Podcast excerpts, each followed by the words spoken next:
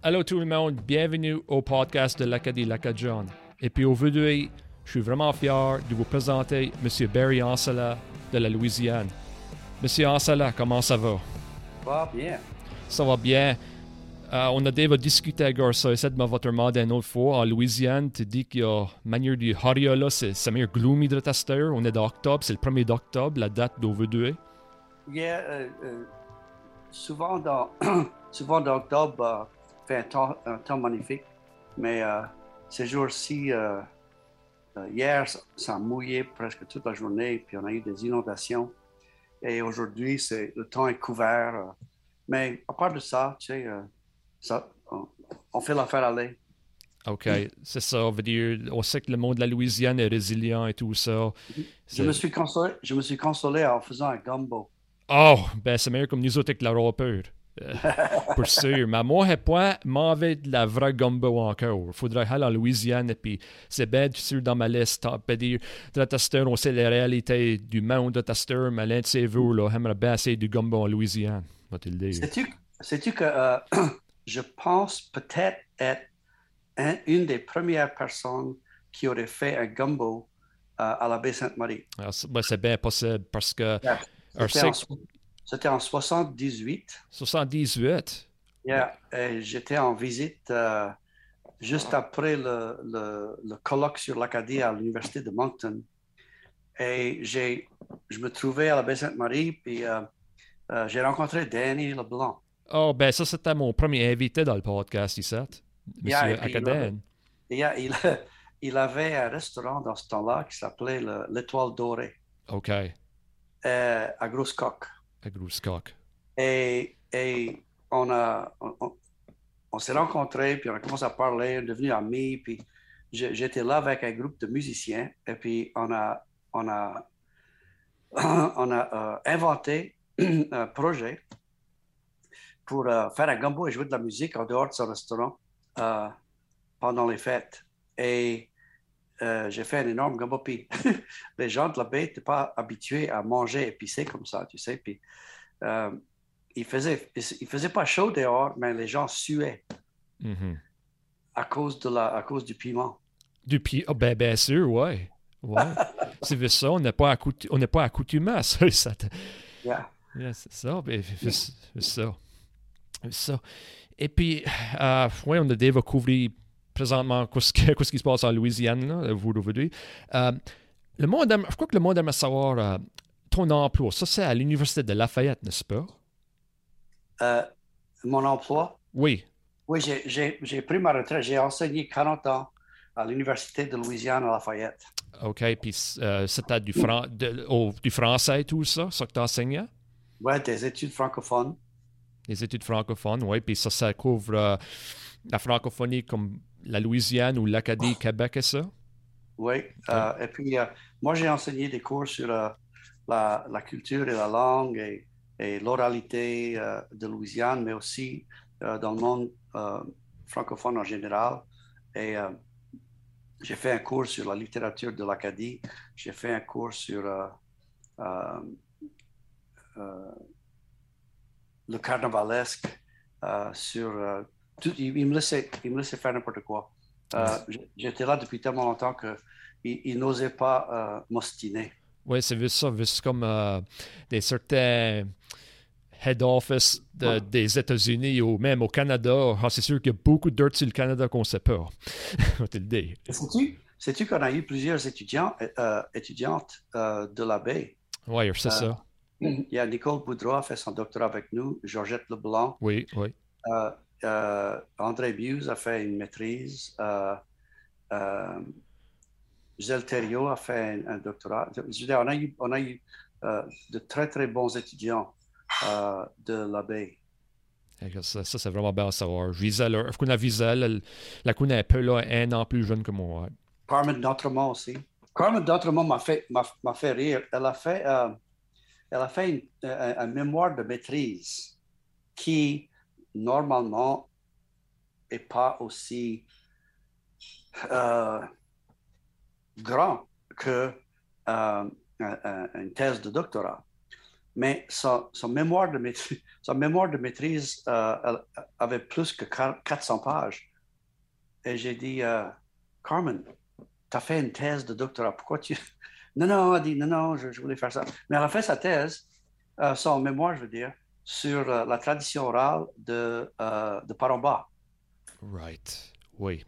Et puis c'était excellent. Ah, ça, oui, ça c'est ça, c'est vraiment bien. Carmen, bon job de dire. Et puis, euh, quand, c'était élevé, euh, il y a une affaire que j'aimerais faire sur la Louisiane. Ça m'intéresse beaucoup, la Louisiane. Euh, je sais que par chez vous, c'est appelé des parois et puis point des comtés, comme Paris, c'est en Nouvelle-Écosse. Le monde, je crois que le monde aimerait savoir, c'est le village du Veda, et puis quel parois ça fera partie de. Moi? Oui. Oui, j'ai été né par accident à la pointe d'église. D'accord, de Louisiane, le point uh, Nouvelle-Écosse. Oui, en Louisiane. Euh, je dis par accident parce que euh, mes parents n'habitaient pas là, euh, mais c'est là où le médecin de ma mère envoyait ses, les femmes pour accoucher dans ce temps-là. Ça fait, je suis né à la, à la pointe d'église, mais, mais la, deux, la, la, prochaine fois que je suis retourné là, j'avais 15 ans. J'ai grandi dans un tout petit village euh, au début euh, qui s'appelait la Coulée Croche. La Coulée Croche, wow. qui s'appelle aujourd'hui Cankton. OK. Et euh, là, quand j'avais à peu près 5 ans, ma famille a déménagé à Lafayette et puis j'ai grandi le reste du temps dans, dans la ville de Lafayette. OK. Et puis en Louisiane, j'ai compris que les villes, tu as un nom anglais puis tu as un nom français, puis c'est point ça sonne pas comme la même affaire. C'est pas comme euh, ben, Church Point Point de l'Église, une exception, mais veut dire, ici, euh, comme Tuscot, euh, on dit Tuscat, tu sais, par en bas.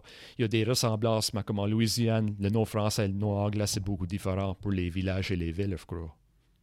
Ben, ben, y a, les, gens avaient, les gens avaient des noms, surtout en français, parce que tout le monde, longtemps passé, tout le monde parlait français. Ça fait que euh, tous les noms, de, noms des endroits, euh, presque tout était en français. Mais là, quand le, train a passé euh, à travers de, Nouvelle-Ibérie, Lafayette, à l'ouest de Lafayette, tous les noms de villes sont, ont été nommés pour des, ingénieurs du train. Oh, Scott, Dusson, Rain, Crowley. C'était tous des noms euh, américains. Mais tu sais, une, pratique commune chez nous, quand, de, ma génération à moi, moi je suis né euh, en 1951, et euh, dans ce temps-là, et même dans la génération de mon père, on donnait un nom anglophone en premier et un nom français en deuxième, en deuxième nom. Moi, c'est Barry Jean. Mon père était Elmo Jean. Euh, mon frère, c'est Jonathan David. et mes sœurs sont Jody Marie et Dana Christine. C'était tout à fait commun de, de mettre un nom français en deuxième nom. Est-ce qu'il y a une raison pour, il y avait comme, euh, c'est pas un secret en Louisiane, il y avait une question de discrimination avec les Canadiens et point, c'était c'était la raison pourquoi tu avais peut-être un premier nom anglais? Ben, c'était surtout dans la génération de mes parents et mes grands-parents. Euh, eux, ils ont, ils ont été activement empêchés de, parler mhm. français à l'école et puis euh, le, le, statut du français, le statut légal du français a commencé à glisser dans ces temps-là. Euh, c'était surtout après la guerre de sécession, le Civil War, Mm-hmm. Euh, et, jusqu'à à peu près euh, un siècle, à peu près le milieu du 20e siècle. Et là, après la Deuxième Guerre mondiale, euh, on a commencé à repenser la chose. Parce que, probablement parce que tout, était en train d'être repensé. C'était la, génération de, counterculture et, et, rock and roll et des hippies et des beatniks et tout ça. Et puis, euh, tout, tout, a été mis en question. Puis pour nous, ce qui a été mis en question, c'était justement euh, cet éloignement de notre histoire, de notre culture, de notre langue. Et c'est là où, euh, sais, la génération de ce qu'on appelle la renaissance de, la Louisiane a, commencé euh, dans les années 60, 70. Il y a une affaire. Euh, on va parler à Gary. Le commencement de la Louisiane. Là, toi, toi, c'est l'histoire de la Louisiane. C'est ça. Et puis, quand est-ce que la Louisiane a premièrement été formée? C'était pas avec la Louisiane comme on veut dire. Ça, c'était comme des États, d'autres États aux États-Unis étaient partie de la Louisiane. Pourrais-tu parler à Garça? Bien, c'était euh, en 1682, des, explorateurs français descendus le Mississippi quand, ils, ont pensé trouver le, là où le Mississippi se jetait dans le Golfe, ils ont, ils ont déclaré qu'ils prenaient en possession toute la terre, tout le territoire qui était vidé par ce fleuve au nom de Louis XIV, roi de France. Ben, c'est facile à dire, mais de là où ils étaient, sur le fleuve, pas loin du Golfe, il faut se demander si monsieur et madame Running Bear, dans, dans euh, le nord de, ce qui est aujourd'hui les États-Unis, ils n'étaient même pas conscients que ces Français existaient. OK. Alors, la France a, a, a, a, pris possession, de façon à autre, pris possession euh, de, de soi-disant tout le terrain, tout le territoire vidé par le fleuve.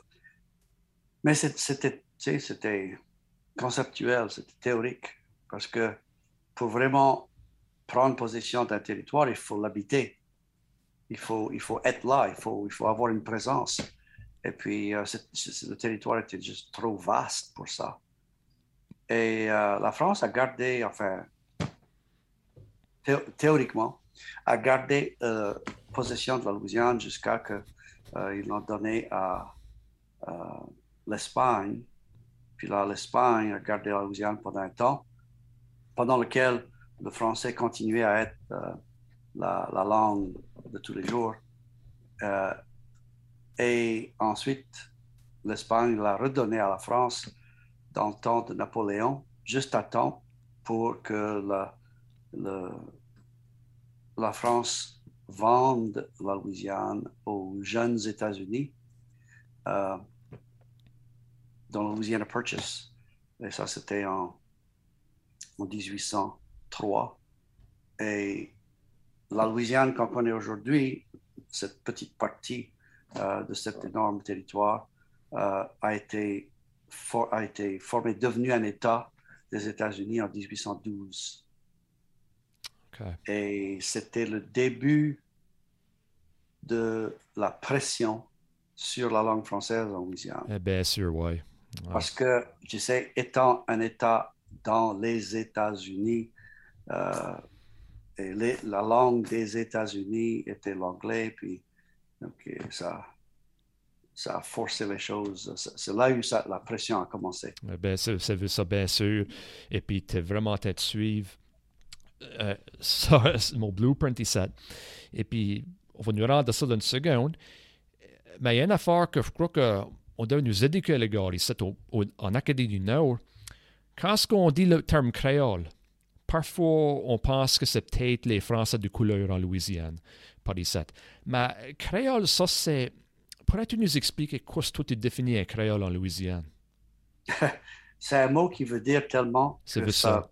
Euh, c'est le, le, le, à l'origine, le, le, mot créole faisait référence à ce qui était d'origine européenne ou africaine, mais fait ou né dans le Nouveau Monde, dans les, Amériques. Donc, euh, mettons un Français, Monsieur et Madame Martin, un couple français, arrive en Louisiane et tout le, tout le reste du temps qu'ils sont ici, ils s'établissent ici, tout le reste du temps qu'ils sont ici, ils vont toujours être décrits dans tous les, documents officiels, euh, euh, officiels comme Monsieur et Madame Martin, français. une fois arrivés en Louisiane, ils ont un enfant. Cet enfant, par le fait qu'il est né en Louisiane, va toujours être décrit comme un, enfant, créole, simplement par le fait qu'il est, né en Louisiane. Donc, il y avait des, créoles français, les, les, descendants des Français qui sont venus. Il y avait des créoles espagnols, il y avait des créoles allemands, il y avait des créoles africains, les descendants des Africains qui ont été euh, emmenés euh, de force pour euh, travailler sur les plantations. et puis, ça faisait référence non seulement à des personnes, mais ça faisait référence aussi à toutes sortes de, phénomènes culturels, matériels, comme il y avait des maisons créoles, c'est-à-dire le dessin venait de l'autre monde, mais ça avait été euh, improvisé et, changé pour, pour être adapté euh, au climat ou, au territoire de la Louisiane. Euh, il y avait une musique créole, il y avait langue créole, il y avait cuisine créole. tout ça veut dire que, par exemple, les influences de la cuisine venaient de l'Europe et de l'Afrique mais le brassage, le nouveau brassage qui a eu lieu en Louisiane, c'est ça qu'on appelait créole. Et puis, euh, en ajoutant tout ça, euh, pour euh, ajouter, les Acadiens ont venu en Louisiane. bien sûr, on sait que beaucoup de venus dans 1755. Qu'est-ce que tu dirais que la différence entre un créole et un acadien, ou un cajun, comme on dit on a à la baie Sainte-Marie? Mais un cajun, acadien techniquement est créole. OK. OK. Il, est, parce qu'il est né ici. Mm-hmm. Le créole n'est pas nécessairement acadien ou acadien, parce que s'il n'y a pas de, s'il a pas de, de, descendance acadienne, sauf que dans le contexte de la Louisiane, il y a beaucoup de gens qui n'ont presque pas ou pas de descendance actuelle de l'Acadie, mais qui s'appellent des Cadiens pareils. Euh, quelquefois, c'est seulement le, nom de famille qui est caché derrière euh, plusieurs couches de mariage, tu sais. Je pense à, aux grands musiciens cadiens, euh, Dennis McGee, Joseph Falcon, Lawrence Walker. Il y avait aussi des, des, Belton Richard, Zachary Richard, il y avait des Broussards, il y avait des Arsenault, mais mais il y avait aussi des gens qui, leur descendance acadienne est cachée derrière quelques couches de mariage. Euh, ce qui s'est passé en Louisiane, c'est très compliqué. C'est un brassage culturel et, ethnographique et ethnologique et, euh, génétique euh, très, très compliqué. Et ce, ce qui est peut-être intéressant pour les gens, pour les gens de la baie, il y a des, des noms de, il y a des noms de famille acadiens comme Richard, Arsenault, Cormier, Como, Landry, qui sont des, des personnes de couleur. Oui, oui, comme. Euh, parce, que à cause des, des entremariages et à cause de toutes sortes de choses, euh, moi j'ai toujours voulu euh, amener, amener une contingence de, de, de gens de, de, couleur de Louisiane avec des noms acadiens pour célébrer le, le, congrès mondial acadien. Oui, et puis c'est vraiment... Ça, serait vraiment amusant. C'est vraiment intéressant que tu mentionnes ça parce que moi j'ai pris le 23andMe DNA test et puis moi me fait profiter par du monde de couleur de Texas et la Louisiane. Tu sais, ça fait que moi je suis 100% acadien, ok? Pas d'autres, c'est ça moi, je suis pas un intermix, OK? Moi, je suis 100% acadien. Qui veut dire, si tu as de la parenté, moi, tu as de l'acadien. Puis, moi, j'étais vraiment sûr, puis c'est du monde de couleur que des origines acadiennes. Yeah. Oh, yeah, yeah. C'est pour sûr. Et puis, c'était vraiment intéressant. Et, puis, pour être honnête, euh, quelquefois, c'était des raisons heureuses, et puis quelquefois, c'était des raisons tragiques. Euh, tu sais, euh, il y avait des planteurs il y avait des planteurs acadiens.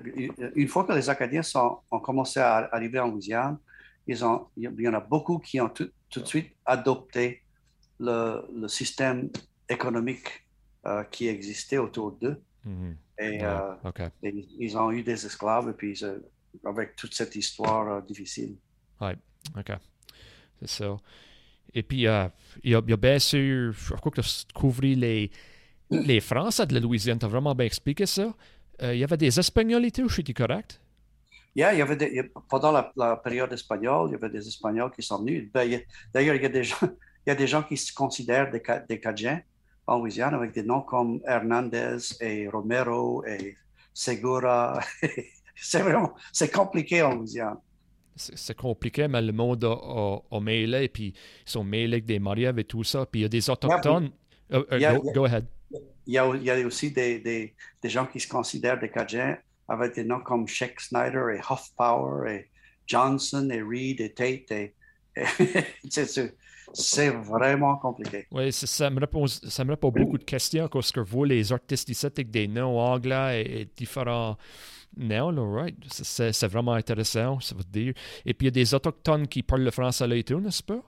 Yeah, euh, le- les Homa euh, et, euh, et les Chirimacha, euh, plusieurs, plusieurs sociétés d'Autochtones ont adopté le français comme langue, langue de tous les jours dans leur vie, euh, longtemps passé. Et puis, euh, euh, parmi les gens qui sont, les, les- les secteurs de la population qui sont les plus francophones, on compte plusieurs de ces sociétés autochtones. OK, ça c'est vraiment intéressant. Moi, je ne savais pas ça existait à cause que Télé Louisiane a meilleur couvert les, les revues autochtones là, dernièrement. Là, puis, ouais, t'as vraiment su puis voir ça. Mais, hey, c'est la Louisiane, a dû savoir. What dire. Ouais, Right. D'ailleurs, c'est pourquoi que... euh, attends une seconde. je, vais, pas- je vais chercher mon- ma copie de Pas- mon Pas dictionnaire. de problème. C'est le, le, le dictionnaire que nous avons fait. Louisiana French, right? Yeah, mais c'est- euh, euh, regarde en bas. As spoken. Cajun, Creole, and American Indian, commu- American Indian communities. Ça, c'est- compliqué, c'est compliqué. Et puis là, là, euh, pour ajouter à la complication, il y avait aussi des Français de France qui sont venus, qui continuaient à venir euh, en Louisiane, im- immigré en Louisiane euh, dans le 19e siècle, euh, 18e et 19e siècle. M- mon nom, mon nom de famille, Ancelet, c'est un Français de France qui a euh, immigré en Louisiane, puis il est venu ici, puis s'est marié avec une Acadienne, mais il, a, il, nous a donné le nom qui, est venu directement de France. Donc, il y avait des, il y avait des Français aussi de, de France, qui, des immigrés, qui, euh, qui ajoutaient à la francophonie et qui ajoutaient aussi à la complexité de cette francophonie. C'est ça, moi, quand j'ai fait j'ai vraiment subi ça, j'ai vu. Moi, je pensais que c'était. euh, avant de faire c'était créole, c'était le monde de couleur, puis les Acadiens, c'était les Acadiens. Oh non, c'est pas si simple que ça. C'est pas du tout simple comme ça. Et puis c'était vraiment intéressant, on va te le dire. Et, et en fait, en fait euh, euh, cette complexité ne devrait pas être considérée un problème. Ça Non. devrait être considéré un enrichissement. C'est vu ça, c'est vu ça. Moi, je suis d'accord avec toi 100%. À cette heure, euh, on va parler, encore, euh, l'école et tout ça. Quand c'était à l'école, là, étais-tu puni pour parler le français à ton époque? Moi, non, c'était euh, ça, c'était le temps de mes, de mes, mes parents et mes grands-parents. OK, puis quand est-ce que tu... Je sais pas si tes parents tes grands-parents sont fait punir, peu, peu importe, on n'a pas besoin de parler de ça. Moi, je veux savoir quoi c'était que les puniments qui se passaient pour parler le français? Euh, dans le temps de, mes, parents et mes grands-parents, euh, euh, ils, le- ils les faisaient écrire des lignes I will not speak French on the school ground, où ils les mettaient euh, à genoux sur des grains de riz sec ou des grains de maïs. Euh, ils les tapaient sur les mains, sur les doigts, Euh, il y avait toutes sortes de, punitions. Mais en fait, peut-être la, pire punition, c'était psychologique. Parce que il, il permettait de parler français. On ne pouvait pas utiliser le français sur le terrain d'école pour aucune raison. Ça fait que les enfants qui arrivaient dans la première grade, première année, parlaient pas anglais, il n'y avait pas de moyens, ils n'avaient pas les moyens d'apprendre l'anglais avant d'arriver à l'école. Ça fait que les, quelques premières semaines de l'école, systématiquement, ils faisaient pipi dans leur, dans, dans vêtement parce qu'ils n'avaient pas le droit de demander d'aller aux toilettes en français et ils ne savaient pas demander en anglais. Ça, c'est quoi pense, ça fait Alors, beaucoup de choses. Une langue qui, qui te rend une telle misère et qui te, qui te, qui te fait honte, tu sais, qui te fait honte de toi-même, euh, ça devient tout de suite un, un, liability. Tu, tu, tu, veux te, tu veux, te débarrasser de ça. Yeah. C'est ça, oui. Ça, se comprend pourquoi la génération, surtout de mes parents et de, mes, et, de ma génération euh, aussi, euh, ils, voulaient se débarrasser de la langue parce que pour eux, c'était un fardeau, c'était un, problème. Alors que euh, on, on, aurait pu penser à ça, on, pourrait, on aurait pu penser de ça autrement. On aurait pu penser que c'est le, le, fait qu'il y avait, y avait autant de francophones aurait pu être un atout, un, asset. Euh, par exemple, et, ils ont fini par le reconnaître. Euh, pendant la Deuxième Guerre mondiale, quand il y avait des, soldats cadiens dans l'armée qui parlaient français de, la maison, ils ont pu communiquer avec les Français et ils ont pu aller undercover. Ils ont, ils ont travaillé pour, pour la résistance française parce qu'ils pouvaient communiquer avec les gens. Ça fait qu'ils ont fini, ils ont fini par comprendre que c'était une erreur de penser que le français était un problème, que ça pouvait être un, atout. Mais ça, ça, nous a pris au moins une génération, peut-être deux, euh, de misère avant d'arriver là. C'est ça. Puis quand ce que tu te fais punir de même, quoi ça fait à des? Ça, ça, ça dévalorise ta langue. C'est ça. Puis, allons dire, par exemple, si moi j'ai eu, moi, j'ai 38 ans de vieux, ça fait allons dire, j'ai 5 ans de vieux. Moi, je suis venu Louisiana, et puis, je comprends seulement l'anglais, je comprends rien que l'anglais. Et puis, mon père parle français, ma mère parle l'anglais. Et puis, moi, je suis ici, là, puis comme, je veux apprendre le français absolument. Mon père dit, OK, va voir tes grands-parents. Ils ont le temps de montrer le français. Mes grands-parents, Mario t'a dit, OK, va te montrer le français ou c'est que liability? Qu'est-ce que tu crois? Ben, oui, mais tu sais, il y a ça, il y, a ça déjà. Mais tu sais, le français, c'est pas quelque chose qui se montre dans, dans peu de temps. Je veux dire, c'est quelque, chose que tu, c'est quelque chose que tu vis. C'est ça. Et, euh, s'il y a une déchirure dans le, dans le tissu social comme ça, ça, ça, peut être très, très difficile à réparer. Ceci dit, en même temps, quand, on regarde, euh, on me demande souvent, est-ce qu'il y a un avenir pour le français en Louisiane? Et moi, ma réponse est, c'est déjà un miracle qu'il y a toujours du français en Louisiane. C'est un, énorme miracle. Avec toute la pression qui a été mise sur la langue française pour essayer de l'effacer, c'est un sacré miracle que les gens parlent encore en français. Et, et garde tous les jeunes aujourd'hui. Il y a, y a tellement de, de créativité. La langue française en Louisiane est devenue une langue de performance. C'est devenu une langue de choix. Tu sais, il y a, il y a presque personne qui opère en français tous les jours de leur vie mais c'est devenu une langue de choix, une, une langue de performance et une, langue de création. Euh, pourquoi est-ce que les jeunes chanteurs et les jeunes euh, compos- compositeurs de chansons comme, comme euh, Feu Follet, Blake Miller et, euh, Steve Riley de Montpellier. Pourquoi, pourquoi est-ce qu'ils continuent à produire des chansons en français? Ça vient de quelque part. Il y a, il y a un besoin. Il y a- ça, ça veut dire quelque chose. Je ne sais pas exactement qu'est-ce que ça veut dire, mais ça veut dire quelque chose parce qu'ils continuent à le faire systématiquement. Euh, on, est en train, on, est en train de vivre en ce moment, en 2021, 21, une, une des périodes les plus créatri- créatrices dans l'histoire de la musique française en Louisiane. C'est. Je ne peux, pas- je peux pas expliquer ça, je ne sais pas pourquoi, mais, mais je, peux, je le constate. Il y a, il y a de quoi creux dans vous autres. Moi, vous observe. On est entêté, tu sais. C'est vu ça. C'est vu ça. Puis je crois qu'au nord, on est pas mal entêté tout. Parce que on a encore des sets, nous autres. C'est c'est ça. Le plus grand danger, le plus grand danger dans des choses comme ça, c'est quand, quand c'est trop facile.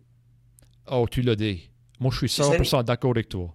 Yeah, si c'est trop facile, tu t'aperçois pas, puis ça glisse, et puis ça, ça disparaît, et tu t'aperçois même pas.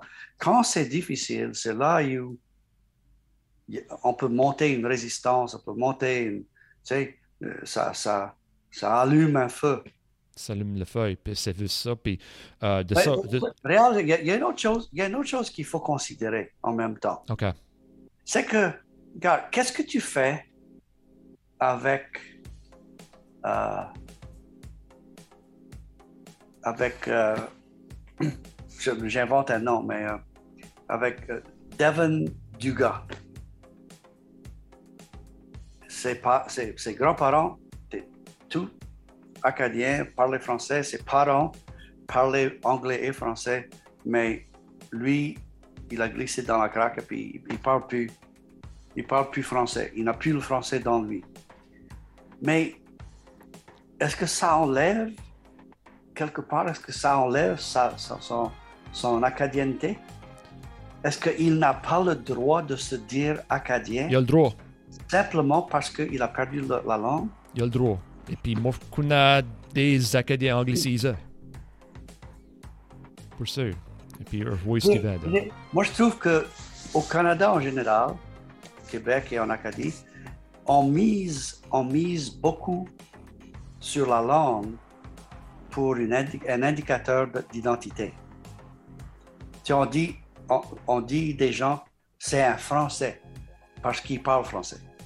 On dit, il est, est-ce qu'il est un Français ou un Anglais? Mais il est, ni, en fait, il est ni Français ni Anglais. Il est Canadien, il est Acadien, il est Québécois, whatever.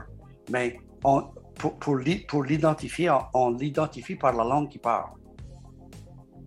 Et, je trouve que moi, je trouve que, préserver le français est important. J'ai travaillé toute ma vie, toute ma carrière professionnelle pour essayer de préserver et, régénérer le français en Louisiane. Mais en même temps, miser trop sur la langue qu'on parle, c'est quoi la différence entre ça et, miser sur la religion qu'on pratique? Ou, euh, je sais pas, une autre euh, expression euh, culturelle ou, sociologique ou je sais pas quoi. Je veux dire, que- il faut faire attention, hein, il faut faire, à mon avis, il faut faire attention que on finit par, on finit pas par exclure des gens pour des raisons comme ça. Là, vraiment, c'est des bons points, c'est des points valides. Ça y est. Et ceci dit, gars, ceci dit, moi j'ai cinq enfants, moi et ma femme, on a cinq enfants, et on, leur a parlé français à la maison, ils, parlent tous français. Eux, ils ont, on a, on a dix petits-enfants, et ils parlent, français, ils apprennent le français. Donc, pour moi, c'est très important. J'ai enseigné le français, j'ai, fait un festival pour euh, célébrer la culture fran- francophone de Louisiane. J'ai écrit des poèmes et des chansons et des pièces et des tout. C'est très, très important pour moi. Mais en même temps, je ne voudrais pas exclure mon voisin simplement parce qu'il n'a pas eu l'occasion d'apprendre le français. Yeah, OK. Euh, Et pas seulement ça, mais mon voisin qui parle pas français, il a six pieds, deux pouces, il est grand, et puis je voudrais pas aller lui dire qu'il n'est pas cadien parce qu'il va me rappeler. Parce que lui, lui, il se considère cadien. Ben, c'est ça. C'est ça. Et, il a, et il, a, il a pas tort. Ah, c'est intéressant, tu dis ça, parce que tu as vu, as vu une différente dynamique en Louisiane, parce que beaucoup de Louisianais ont été anglicisés, mais la culture, la musique et puis les mains, les mauvais tout ça est encore là. Ça, c'est vraiment un bon point. Mais... Laisse-moi laisse le mettre d'une autre façon. Est-ce qu'on devrait euh, laisser la langue que l'autre personne parle déterminer avec qui on sort ou avec qui on se marie? Non. Avec qui on, avec qui on tombe en amour? Non, ça, ça se fait pas un petit peu. Et puis là, est-ce que si, si un, un francophone tombe en amour avec un anglophone, est-ce qu'il est en train de trahir, trahir son, son monde ou je sais pas quoi? Je veux dire, ça, ça, ça, peut, ça peut devenir weird très vite. C'est ouais, c'est des vraiment intéressants points que C'est vraiment intéressant. C'est ça. Au Canada, il y a beaucoup de la peur de part de la France. Comme de au Québec, il y a de la peur de part de la France. Comme, les écoutes, il y, a, beaucoup de peur. You know? les, les temps sont favés, les médias et tout ça, tu sais. Tu, tu, sais comment les langues se préservent? Ils se rendent nécessaires. Mm, ah, OK, ça, ouais. Ils se rendent nécessaires. Économiquement, culturellement, c'est de la musique que tu vas entendre, c'est une pièce que tu vas aller voir, c'est un, un, film que tu vas aller voir, c'est un, une communauté dans laquelle tu veux participer. Et, puis, si ça se passe en français, tu vas, faire, ce qu'il faut. Euh, euh, Pierre Bourdieu, le, sociologue euh, français, a dit ça. il a écrit ça. Il a dit les, les, langues, qui, se préservent sont, sont celles qui sont nécessaires.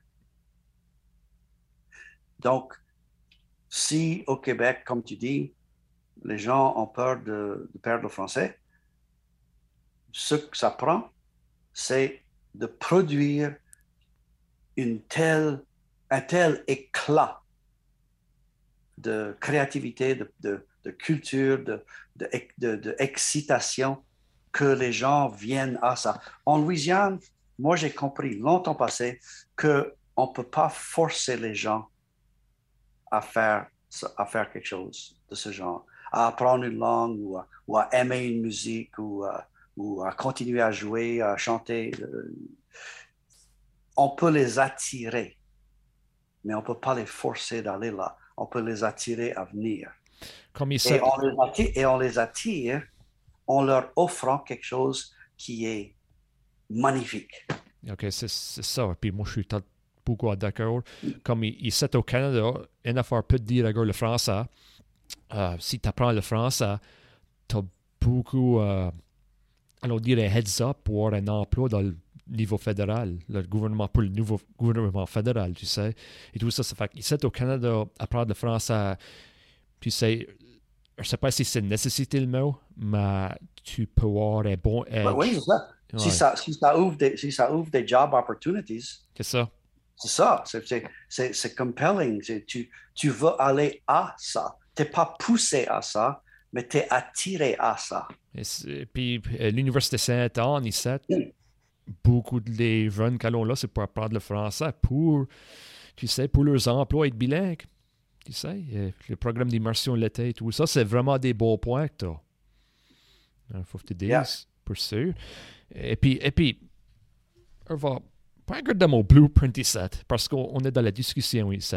Mais comme euh, du tourisme, là, le tourisme économique en français en Louisiane, on sait que des efforts de même ont été mentionnés par des, des Cadiens là. Hey, hey, regarde la télé Louisiane ça.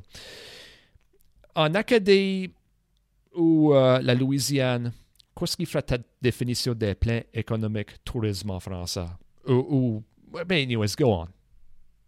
Ben, ça, ça c'est justement un, un, des endroits où euh, euh, on pourrait attirer des gens en leur offrant euh, des, des, des, des, emplois ou des, choses intéressantes à faire. Par exemple, tout, à mon avis, tous les hôtels, tous les restaurants, tous les, tous les, tous les, les affaires qui essayent d'attirer les touristes, ils devraient systématiquement avoir des gens qui sont bilingues. Tu sais? Et si c'était le cas, ça, ça ferait deux choses. Ça ajouterait à l'intérêt pour les visiteurs, surtout du monde francophone, mais aussi ça donnerait une raison économique pour apprendre le français aux, personnes ici. Et puis, quand je dis restaurant et hôtel, il y a aussi euh, les guides, tu sais, les guides de, tour, euh, les, les, gens qui travaillent dans les musées, les gens qui travaillent euh, dans les parcs, dans, dans les festivals. Dans, il y a, tout le monde culturel, historique et culturel devrait être rempli de gens qui, qui sont capables de parler français.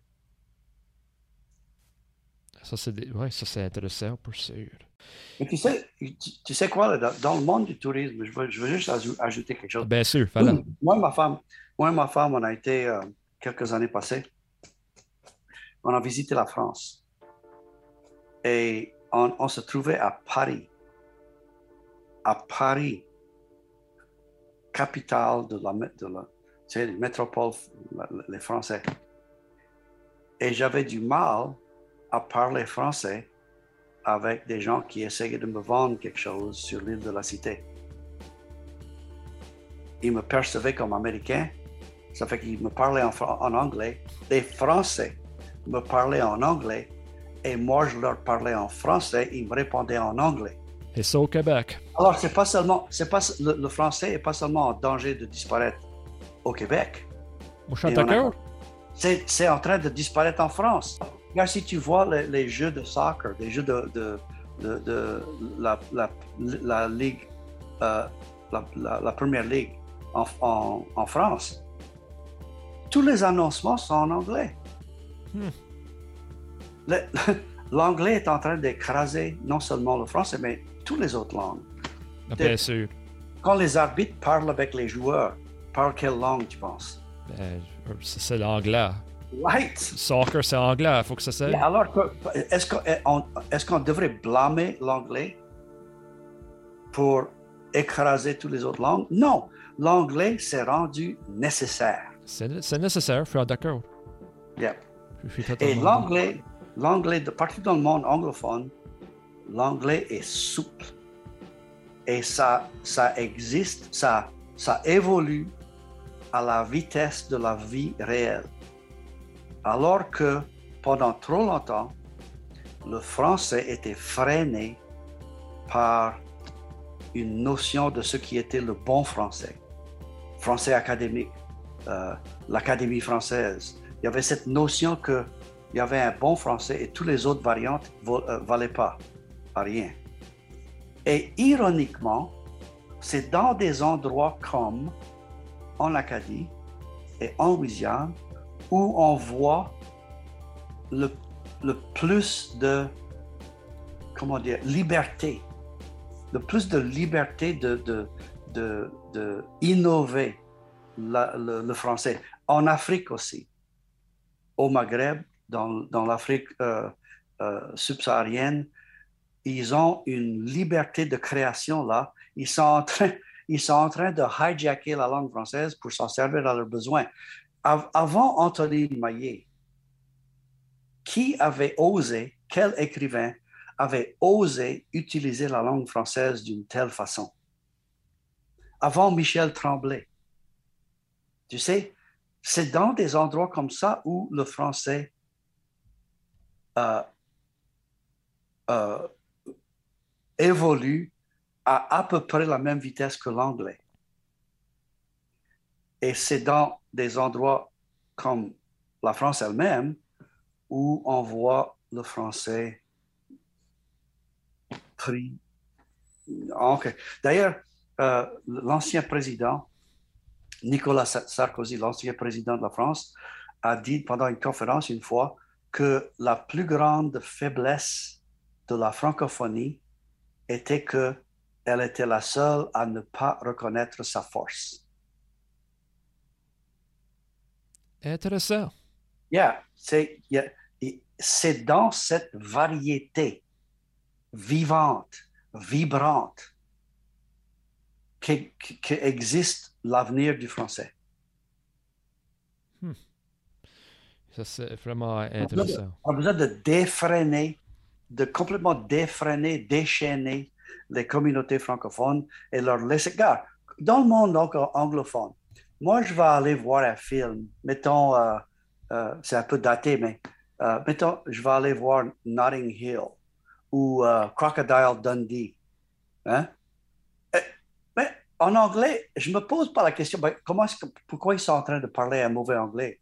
Ils sont juste en train de parler un anglais différent, c'est tout.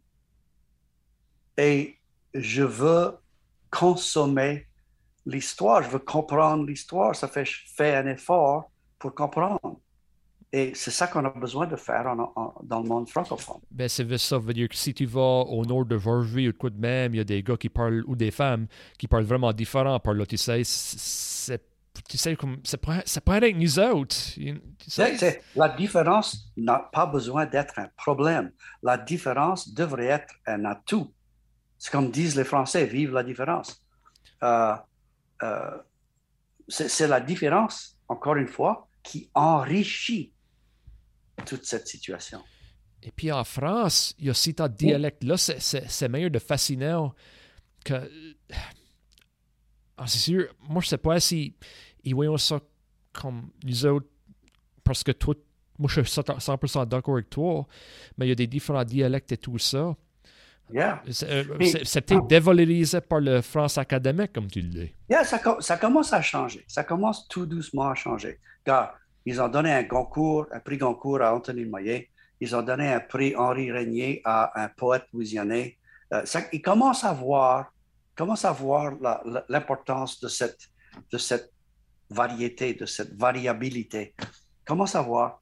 Euh, et euh, pendant longtemps, pendant longtemps que je parle de 40 ans passés, euh, quand les, Français ont découvert qu'il y avait encore des gens qui parlaient français en Louisiane, ils venaient visiter, ils étaient tout excités que le français avait survécu euh, dans le ventre du dragon, tu sais, euh, aux États-Unis.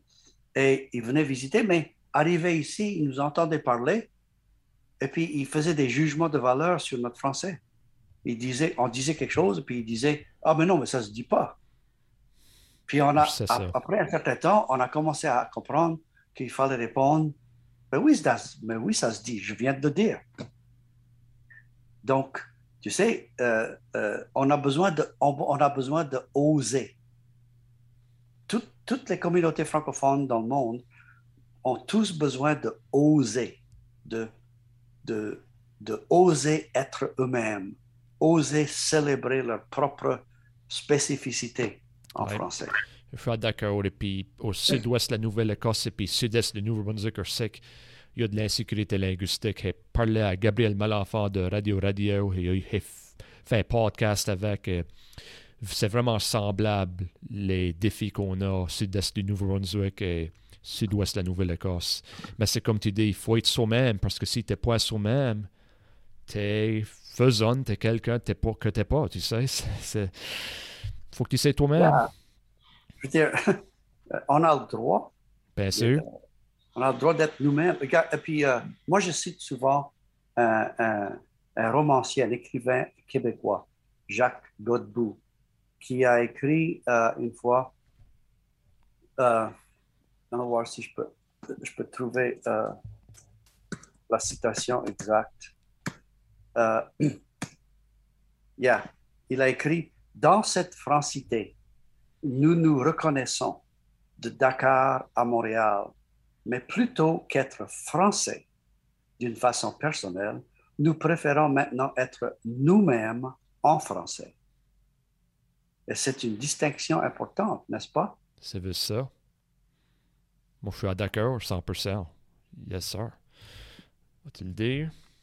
Puis, tu parles de, de l'insécurité euh, linguistique. Il y a- euh, pendant longtemps, tu sais, on, on essayait toujours, euh, quand, on, est, on est en bas de, l'échelle sociale et linguistique, on essaye toujours d'être plus catholique que le pape, plus français que les Français. Mais euh, comment s'appelle la linguiste acadienne qui, qui vient de publier ce, ce livre où elle, elle, écrit justement sur l'insécurité. La, la, euh, l'insécurité euh, linguistique. Euh, euh, comment s'appelle Ah oui, Annette Boudreau. OK. Dans son livre À l'ombre de la langue légitime. OK, pas vu ça encore, mais go on. Ah, tu sais, il y a des gens qui commencent à s'apercevoir qu'on a besoin de, on a besoin de, de, de, de oser, d'être ouais. osé un peu, de, de, de, insister sur, notre, sur, sur le droit que nous avons de s'asseoir à la même table de la francophonie que tout le monde. Moi, je suis d'accord. Et puis, il faudrait, faudrait que ça s'épuise de même et tout ça. OK, ça, ça finit partie 1 du podcast avec Barry Ancela. Faites sûr d'écouter podcast number 2 qui va être disponible bien vite.